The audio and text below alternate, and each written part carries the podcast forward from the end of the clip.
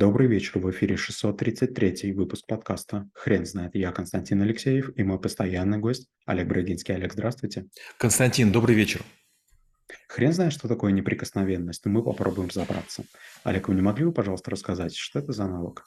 Неприкосновенность – это такой правовой термин или правовой статус. За, кажд... за каждым гражданином признается право на неприкосновенность его частной жизни, его жилища и его данных.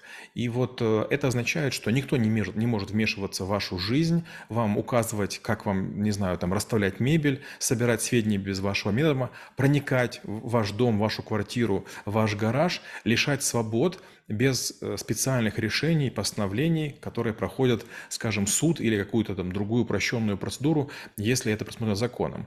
Очень часто этот термин применяется отдельно к гражданам, а отдельно к особым категориям, скажем, чиновников. Скажем, многие в депутаты идут для того, чтобы получить неприкосновенность. Например, когда на Украине была оранжевая революция, на многих палатках было написано, которые стояли на площади, на Майдане, там было написано «собственность такого-то депутата». Ну и якобы эта надпись, она уже не позволяла как бы, и туда заходить и этим пользоваться. Даже, даже полиции. Или другая хитрость. Тоже многие опальные бизнесмены, олигархи в разных странах, они перед своей приемной э, делали или адвокатское бюро, фиктивные или депутатскую приемную. Получается, что силовики, ну формально говоря, не могут прийти. То есть пришли за Константином, но перед его приемом находится адвокатское бюро Олега Брагинского. И получается, войти невозможно. Я являюсь препятствием для того, чтобы Константином каким-то образом воспользоваться. А у Константина есть скрытый лифт, который там встроен в бывший мусоропровод, который расширили. Это прям реальный кейс. Другая история. Э, было время, у меня был паспорт дипломатический. Я делал некую работу, для государства Украины. И вот с подачи немцев мне сделали специальный синий паспорт. Там было написано, обладателя сего паспорта не задерживать, не допрашивать, не обыскивать, оказывать содействие. И эти фразы были написаны, кажется, на французском и на английском. Я очень гордился. То есть вы подходите к таможеннику, паспорт просто показываете, он говорит, разверните, пожалуйста, прям с уважением. Вы разворачиваете, даже можете не давать. И он такой даже может отдать честь, если фуражки, мол, проходите.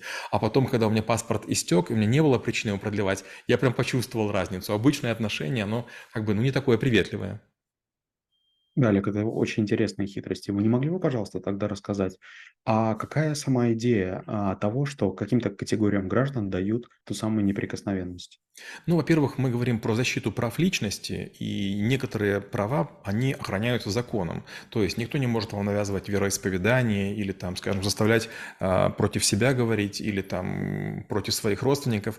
Но среди прочего есть и другая особенность. Есть лица, имеющие иммунитет. И вот, например, если вы являетесь послом, дипломатом, то вас не могут посадить в местную тюрьму или задержать местные какие-то полицейские. Вы должны сослаться на Венскую конвенцию, определенный пункт, вас проверяют по базе, после чего, ну в худшем случае, вас в этой стране объявляют персоной нон-грата, выселяют, и вы, наверное, в эту страну уже не можете вернуться, вы нежелательны в ней. Но с другой стороны, вы избегаете, допустим, там преследования даже за нарушение уголовное. Иначе что было бы? Можно было бы людей подставлять и сильно мешать. Есть такая еще интересная штука, называется почта дипломатическая. Мало кто знает, но многие посольства обеспечивают себя сами.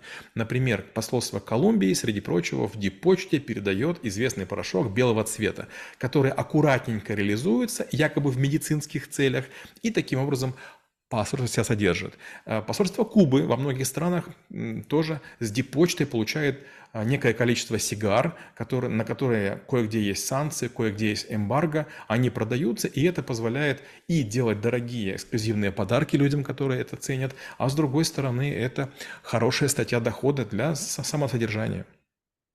Да, я только хотел сказать, что а, такая категория граждан и такой вид почты а, подразумевает, что а, все что угодно может проникнуть на территорию государства и а, в целом использоваться как, а, а, как эти люди захотят а, этим воспользоваться. А, Олег, тогда вы не могли бы, пожалуйста, рассказать, а как все-таки проверять этих людей? Ведь а, где-то же граница может быть просто перейти, но перейти этот человек к сожалению, так и бывает. И вот часто, когда есть какой-то скандал, когда одна из стран высылает дипломатов из другой, очень часто возникает недовольство. Но мы же понимаем, что большое количество работников разведслужб, они работают под прикрытием. Они, как правило, имеют большую свободу передвижения, они занимаются официальными делами, они не помогают консулам, послам, но, среди прочего, они как бы контактируют в том числе с оппозицией. И вот если по косвенным признакам страна понимает, что данный человек работает не в ее интересах, допустим, имеет повышенную частоту встречаемости с запрещенными какими-то группировками или с оппозиционным правительством, или явно там какие-то передает сведения, информацию, там, скажем, спутниковых Э, данных, то тогда такого человека пытаются выпроводить. И да, его досматривать нельзя. Но опять же, есть много разных хитростей. Знаете, есть много мемуаров разведчиков, которые шутили всякие, шутили всякие вещи. Например, американские авторазведчики приехали, э, поселились в гостинице «Украина», это на набережной имени Тараса Григорьевича Шевченко в Москве, и один из них специальным образом поставил пену для бритья. И когда наши разведчики начали там ковыряться в отсутствие хозяев, пена для бритья, и их испачкала, и сумку испачкала. Наши разведчики, или там, скажем честно, контрразведчики, просто взяли и нагадили в эту сумку, как бы, ну, хочешь умничать, но получи фашист гранату. Уже скрыть невозможно то, что было сделано, как бы, досмотр нелегальный, но зато человек будет понимать, что его проучили. Олег, расскажите, пожалуйста, если а, такого человека, который имеет особую неприкосновенность, все-таки досматривают, то что происходит? Честно говоря, такое бывает, особенно при пересечении границы через эм, наземные пункты прохода. Если вы несете какой-то тяжелый чемодан, если, допустим, там по внешним признакам понятно, что там находится что-нибудь необычное, кроме личных вещей, и это, среди прочего, касается в том числе и автомобиля. Даже когда у меня был паспорт вот, Дипломатический автомобиль, с которым я пересекал границу Украины-России, дважды пытались досматривать. Но опять же, Иначе действуют таможенники пограничники. Во-первых, приглашается двойной наряд. Во-вторых, они просят, они говорят, вы имеете право не открывать. Но мы бы очень вас просили открыть для нашего же и вашего спокойствия. Иначе процедура может затянуться, мы будем там кого-то вызывать, и вместе с представителями вашего там консульства или посольства будем все-таки осматривать вашу машину. И, честно говоря, да, один раз машину разобрали, прямо даже вынимали сиденье из автомобиля. Олег, вы не могли бы, пожалуйста, рассказать, есть ли территории, на которых а, а, пограничникам или людям, которые выполняют свои обязанности полиции, а, все равно на некоторую неприкосновенность депутатов либо дипломатических работников? Но я бы сказал, наверное, это Израиль и это, наверное, Америка. Когда вы прибываете в аэропорты Америки, там есть специальные собаки, я забыл, как правильно называется порода, но они ходят и возле пассажиров. Если собака возле вас села, это означает, что она учуяла запах продуктов. Если запах продуктов, даже если вы дипломат, вас отправят в очередь ветконтроля. У меня была такая история, э, я, кажется, съел банан перед выходом из самолета. Я летел в бизнес-классе, и нам, среди прочего, давали бананы. И я забыл помыть руки руки, а нам сказали, что типа, если вы будете есть, ну, во-первых, оставьте в самолете, вы не сможете принести яблоки и яблости и бананы, как бы заставят их выкинуть. А во-вторых, руки помойте. Я подумал, да ради бога. И ко, ко мне собака, да, села и сказали, типа, будем вас досматривать. Я показываю паспорт, мне говорят, ну, извините, как бы, мы же не вас смотрим, а ваши, как бы, вещи. Вот собака считает, что у вас есть продукты. Был досмотр. Вторая история, конечно же, аэропорт э, Бенгурион. Ужас какой-то. Израильтяне досматривают, просто мама не горюй. У меня еще парочку раз было, когда я летал куда-то с малым количеством вещей. Но они действовали очень аккуратно. Маленьким тонким щупом какого-то приборчика залазили в карманы, наверное, искали следы взрывчатки, еще чего. То есть это был такой осмотр, а не досмотр. Олег, есть ли способы, как э, сделать или, может быть, купить дипломатический паспорт или сделать неприкосновенно себе на те, территории многих государств? Да, это возможно. А, это возможно, потому что, во-первых, вы можете быть помощником депутата, и некоторые помощники, особенно работающие в штате, имеющие удостоверение там, некоторого образца, они почти не досматриваются даже на, на дорогах ГИБДДшникам. То есть, если вы там не сбили человека, аварию не устроили, вас могут пустить. Вторая история – это есть специальные ассоциации сотрудников спецслужб. И тоже, если вы в нее входите, платите взносы, вы числитесь в базе, с высокой вероятностью вас не будут досматривать или придут высшие чины. То есть с вами просто поговорят там и так далее, но могут не досматривать. И третья вещь, может стать консулом какой-то страны, не очень большой, и это почти неприкосновенность. Олег, а что можно рассказать о бытовых случаях, когда, может быть, а, какие-то стычки или конфликты на улице могут, м, перерасти в какую-то потасовку, но, а, я ведь правильно понимаю, если вы будете кричать, что у вас есть неприкосновенность, это не поможет? Конечно, не поможет.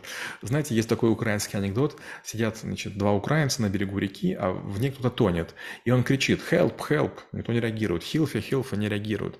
«Помогите, помогите!» Нет. И значит, один украинец другому по-украински говорит как, какой же интеллигентный человек, столько языков знает, а второй говорит, ну и что, помогло ему это? Ну, понятно, что это был намек на то, что как бы надо учить украинский язык, но тем не менее, действительно, если, во-первых, если вы будете кричать, никто не поверит. Опять же, если вас задерживают в людном месте или там на месте потенциального преступления, говорить о том, что здесь неприкосновенность, не имеет смысла.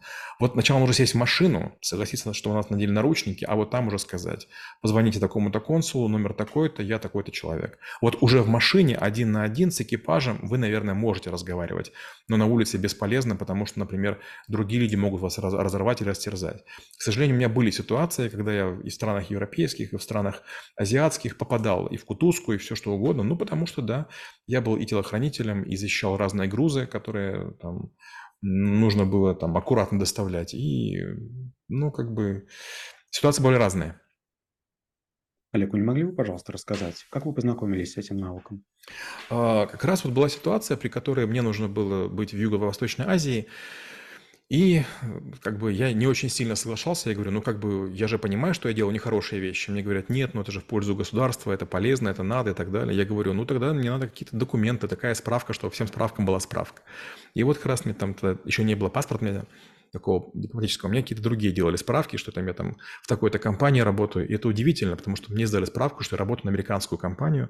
А один раз, когда я был в Грузии, кстати, а, мне сделали справку, что я работаю на Сенат что было неправда. Там была куча печати, и, кстати, документ был немножко похож на такой увеличенный доллар. Он тоже был такой бело-зеленый.